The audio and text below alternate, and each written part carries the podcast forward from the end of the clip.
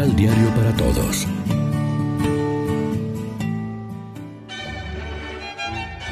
Proclamación del Santo Evangelio de nuestro Señor Jesucristo, según San Lucas.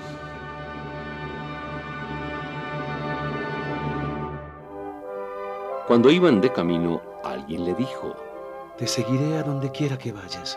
Jesús le respondió, Los zorros tienen madrigueras y las aves del cielo tienen sus nidos, pero el Hijo del Hombre no tiene dónde descansar la cabeza. A otro le dijo, Sígueme. Este le contestó, Deja que me vaya y pueda primero enterrar a mi padre.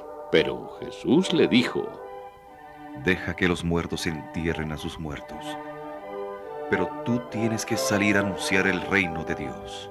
otro le dijo, Te seguiré, Señor, pero permíteme que me despida de los míos. Jesús entonces le contestó, Todo el que pone la mano al arado y mira para atrás, no sirve para el reino de Dios. Lección Divina.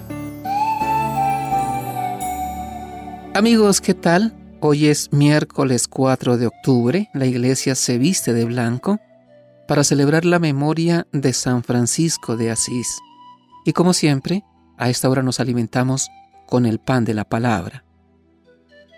Si en los evangelios el camino de Jesús se define como subida a Jerusalén, es decir, como camino hacia la cruz, muerte y resurrección, según veíamos ayer, la vida de su discípulo se describe como seguimiento.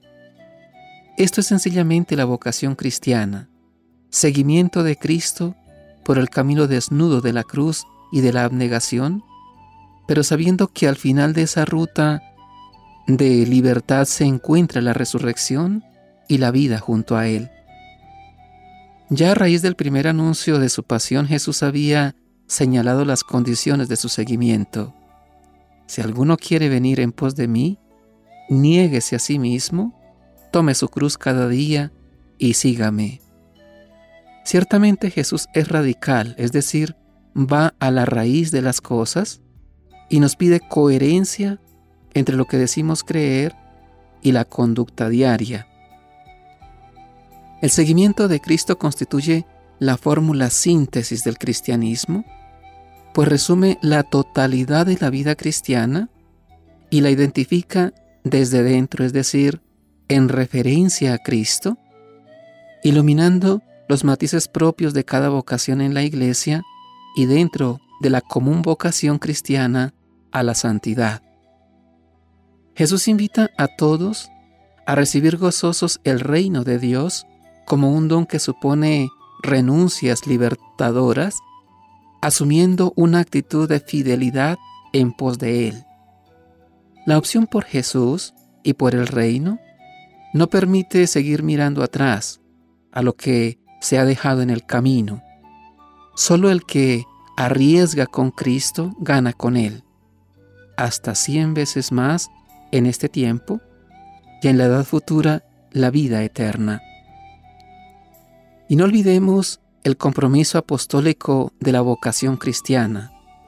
Según la constante de la revelación bíblica, a toda llamada de Dios va unida una misión.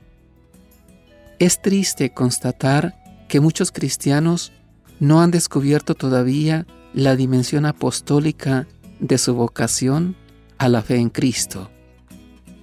Reflexionemos. ¿Qué situaciones o realidades bloquean nuestro compromiso de seguimiento radical a la persona de Jesús y su Evangelio? ¿La fe y su testimonio son valores absolutos o nos dejamos distraer por los bienes materiales? Oremos juntos.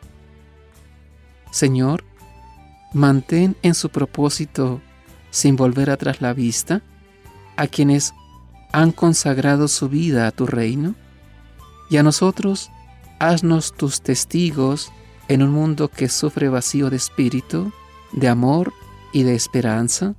Amén. María, Reina de los Apóstoles, ruega por nosotros.